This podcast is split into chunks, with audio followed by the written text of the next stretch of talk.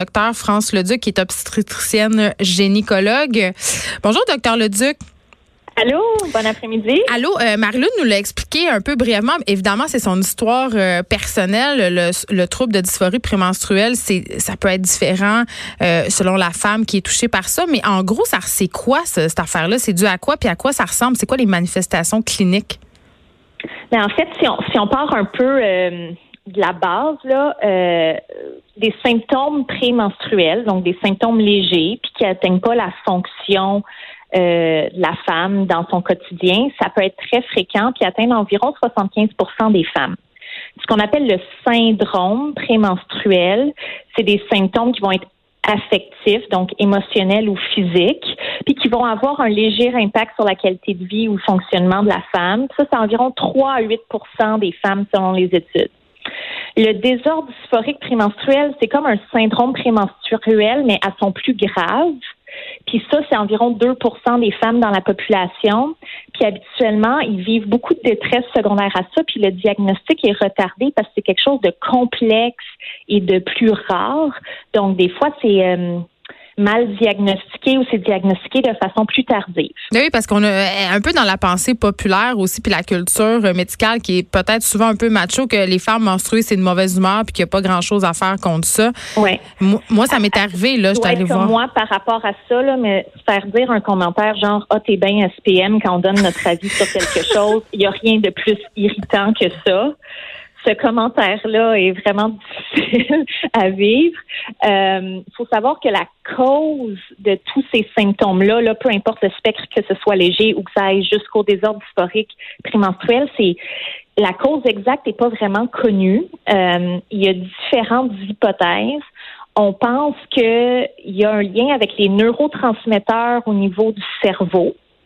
Puis, on pense que c'est pas parce que une femme a des des anomalies au niveau du cerveau ou quoi que ce soit, mais plutôt que son corps à elle répond de façon différente aux changements hormonaux du cycle menstruel. C'est-à-dire que quand il y a les changements d'hormones, son cerveau, il diminue les doses de sérotonine, qui sont une hormone qui sont importantes comme pour notre bonheur. Euh, euh, moi, j'ai longtemps pensé que j'étais atteinte de ça, du SPM extrême, et j'étais allée voir un médecin et il m'avait suggéré euh, ce que beaucoup de médecins suggèrent, c'est-à-dire la pilule en continu. C'est souvent suggéré. Or, pour beaucoup de femmes, la pilule, ça fait pas partie des options, pour ça parce que ça leur fait pas, pour d'autres raisons. J'ai l'impression qu'en dehors de ça, on se fait pas vraiment proposer d'autres solutions? Ben, en fait, dans les études, euh, oui, on propose la pilule comme aux femmes qui ont besoin d'une contraception, des choses comme ça, parce qu'on pense que à cause que ça va stabiliser les hormones au cours du mois, il va avoir moins de changements cycliques des hormones et donc moins de symptômes qui sont en fait habituellement euh, très cycliques. Là. Euh, mais le plus efficace des traitements, c'est ce qu'on appelle des ISRS c'est des inhibiteurs euh, de la sérotonine, des récepteurs à la sérotonine. C'est des types de médicaments qu'on utilise euh, pour les symptômes dépressifs, entre autres. Puis comme ça s'apparente au niveau des mêmes récepteurs dans le cerveau, c'est le médicament le plus efficace pour ces symptômes-là quand ils sont sévères. Puis c'est 60 à 70 d'efficacité. Puis on les prend pas en continu, là, ces médicaments-là, comme expliquait Marilyn, ben, c'est au besoin? Oui, ça dépend. Il y, a, certaines femmes qui... Euh, il faut comme tu un cycle menstruel assez régulier puis sois capable de bien timer la prise du médicament si tu la prends pas en continu. Il y a des femmes qui ont de la misère à savoir exactement quel jour leurs symptômes vont commencer, fait que ça c'est plus efficace chez elles s'ils prennent vraiment le traitement tous les jours. Fait que ça c'est personnalisé en fait aux symptômes de la patiente. Le type de symptômes dont on parle là, habituellement ça apparaît cinq jours avant les menstruations c'est dans la phase qui est entre l'ovulation puis les menstruations, mais tu sais, le timing exact n'est pas toujours facile chez toutes les femmes. C'est pas vrai qu'on a tout un cycle pile de 28 jours comme une horloge. Non, mais on peut quand même, il y a des moyens pour un peu euh, se connaître mieux. Il y a des journaux euh, prémenstruels qu'on peut tenir. En tout cas, moi, j'ai essayé toutes sortes d'affaires là, pour ben monitorer tout ça. Exactement, c'est ça, les, applications comme Clou. Oui, euh, euh, je peux pas, puisque je vous ai avec moi, docteur Leclerc, on a parlé des anovulants. je sais qu'il y a plus en plus de femmes qui sont réticentes à en prendre parce qu'évidemment, il y a eu toute cette histoire avec Yasmine et Yaz. Il y a même un recours collectif au Canada. Est-ce que vous remarquez que vos patientes ont peur? Puis c'est quoi la, vraie réalité là, quant aux anovulants? Parce qu'on dirait qu'on ne sait plus à quel sens se vouer. Mais en fait, c'est sûr qu'il y a des femmes qui sont vraiment pas des bonnes candidates pour les contraceptions hormonales combinées que j'appelle, fait que ce soit la pilule ou d'autres comme le timbre ou l'anneau qui sont des, contraceptions qui utilisent et des estrogènes et des progestatifs. Euh, il faut vérifier avec chaque patiente s'ils ont des contre-indications absolues ou relatives avant de faire une prescription, mais ça reste de très bons contraceptifs au niveau de l'efficacité.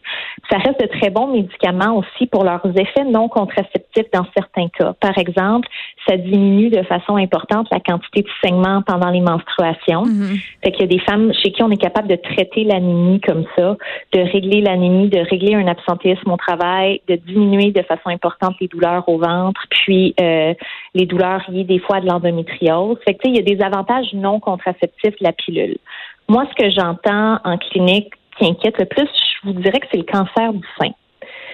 Plus que toutes les autres complications possibles de différents traitements, c'est le cancer du sein dont j'entends le plus parler. Je sais pas si c'est à ça que vous faisiez référence un peu. Oui, évidemment, il y a des cas d'anévrisme et des trucs comme ça. Oui. Fait que, dans le fond, il y a eu une super bonne étude, euh, probablement la meilleure à date, qui est sortie en 2017 par rapport au risque du cancer du sein et les différents types de contraceptifs. Puis si on regarde les risques relatifs, des fois c'est plus dur à interpréter, là, mais de façon absolue, c'est un cancer du sein de plus par 7690 femmes qui utilisent une contraception hormonale pendant un an.